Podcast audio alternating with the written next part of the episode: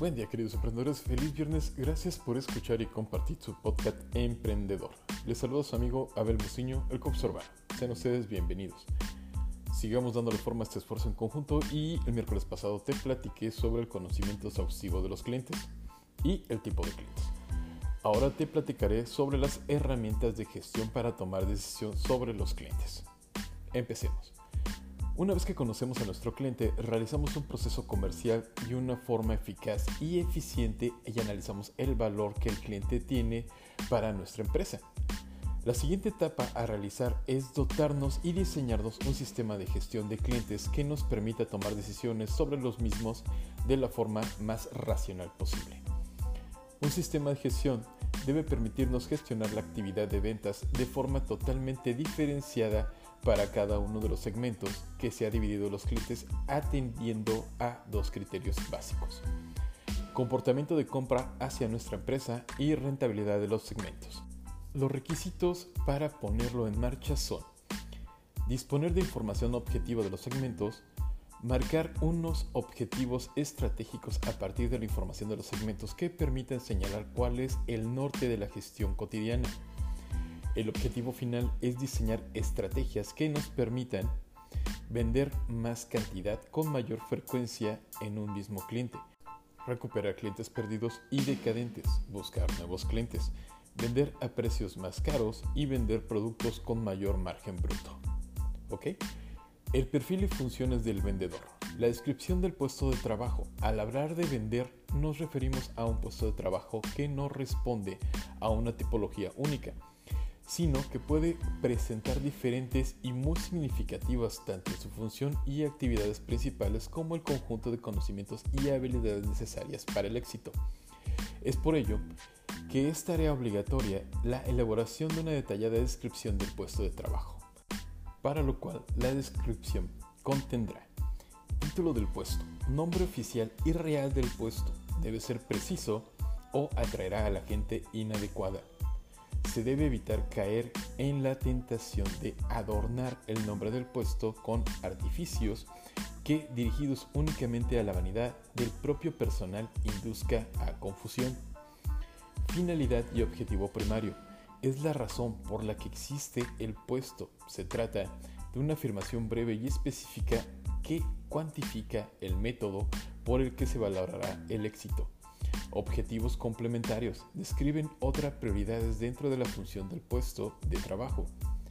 ¿De quién depende? ¿Quién es su jefe? En el caso del vendedor, una única persona puede aparecer en esa categoría. No hay razón que se especifique la multiplicidad de la esencia jerárquica.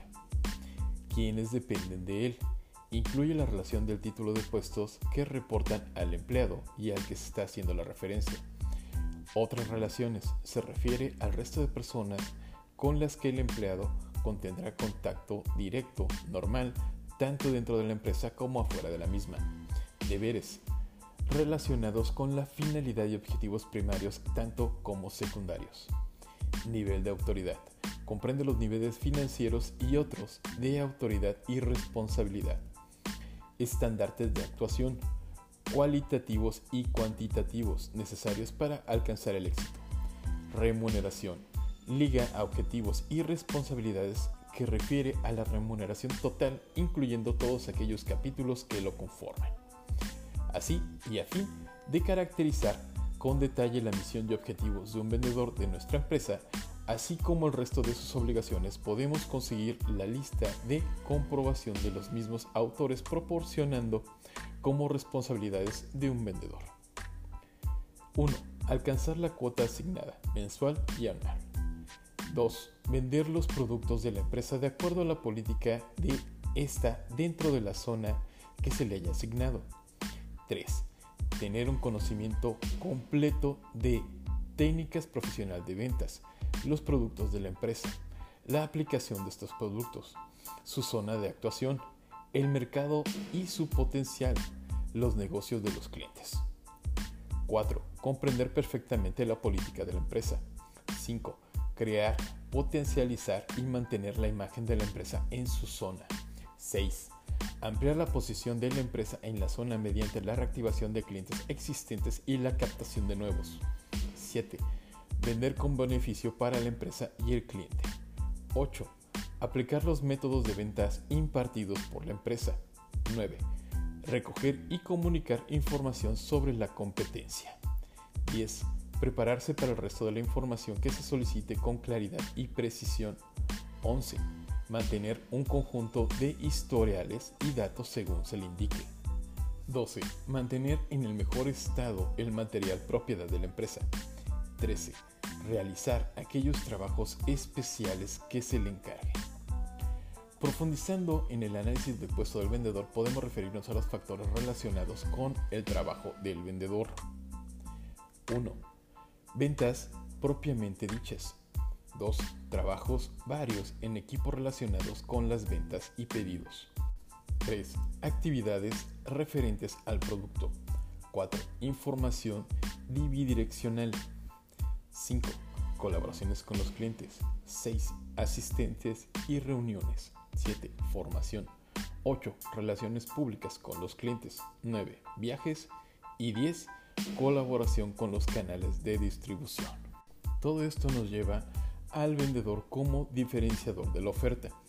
Si analizamos el papel que debe desempeñar la fuerza de ventas en una empresa, vemos que esto se puede resumir en una frase. El vendedor como diferenciador de la oferta. Desde la dirección de marketing se ha fijado una política que toma cuerpo en las cuatro P's. Ahora, el vendedor ha de aplicar ante el cliente y ello constituye la mejor oportunidad de la que dispone la empresa para diferenciarse frente a otras ofertas y la competencia. El vendedor logrará diferenciar el producto, servicio de la empresa a cuatro niveles. Diferenciando el producto. El comercial debe saber construir declaraciones puente que conecten las características del producto con los beneficios que éste le presenta al cliente diferenciando la política y precio. A través de la negociación comercial con los clientes en la búsqueda de un punto de acuerdo que signifique beneficio para ambas partes, el precio se convierte en un factor más del valor del producto, pero no el único. Diferenciando la política de distribución, alcanzando de forma individual al consumidor cliente, el comercial podría ayudar a la aplicación real del marketing one-to-one diferenciando la política de comunicación, la fidelización del cliente. ¿Ok? Esta vendría siendo la más importante de todas, la fidelización del cliente. Como herramienta básica de supervivencia de la empresa, obliga al vendedor a establecer y a formar relaciones cerradas de confianza y a largo plazo. Muy bien, ahora te platico sobre el coaching de la venta. En cada podcast te platicaré pequeñas habilidades que todo vendedor debe tener. Quien toma la decisión de comercializar productos y servicios necesita estar atento a una serie de detalles para tener una buena facturación al final del mes. La regla de este podcast es, apuéstale a las técnicas de ventas. Una persona que ya ha realizado una compra contigo presenta más posibilidades de comprar nuevamente, ya que conoce la calidad de tus productos y el servicio. Invertir en la postventa significa despertar en los compradores el interés de adquirir nuevos productos contigo. Esta estrategia de venta se llama upsell y el objetivo es enriquecer la experiencia del cliente con tu marca. Para aplicar esta técnica debes ofrecer al consumidor una segunda opción relevante que se relacione con el artículo que haya comprado. Intenta despertar en tus compradores una necesidad que aún no habías visto o que no ha sido notada y que puede ser duplicada exactamente por el producto que le estás sugiriendo. Con eso termino mis queridos emprendedores, nos escuchamos el siguiente domingo financiero en el cual seguiremos platicando sobre el libro de finanzas para dummies. Y el miércoles reforzaremos nuestra temporada con el capítulo 24 que será el perfil del vendedor, especificaciones físicas y riesgos de los vendedores. ¿Ok? Recuerda esto pues es muy importante, lo que acabas de escuchar no solo aplica para ser un gran empresario, también te ayudará a ser una parte fundamental y un gran socio de la empresa para la que laboras, pues eres una persona altamente capacitada con deseos de crecer laboral y empresarialmente. Ok, por favor síguenme en Instagram, Twitter, únanse a mi grupo de Facebook Emprendedores Jalapa, busquen mi perfil Godín en LinkedIn y en todos me encuentran como Abel Muciño, el coach urbano. Compartan, llegamos a crecer esta comunidad. En lo personal creo firmemente que el conocimiento no se comercializa, el conocimiento se comparte. Por tal razón les pido por favor ayúdenme a seguir compartiendo. Recuerden, ustedes son personas muy importantes y muy valiosas. No permitan que nadie les diga lo contrario. Mucho éxitos camino mis queridos oyentes y hasta la próxima.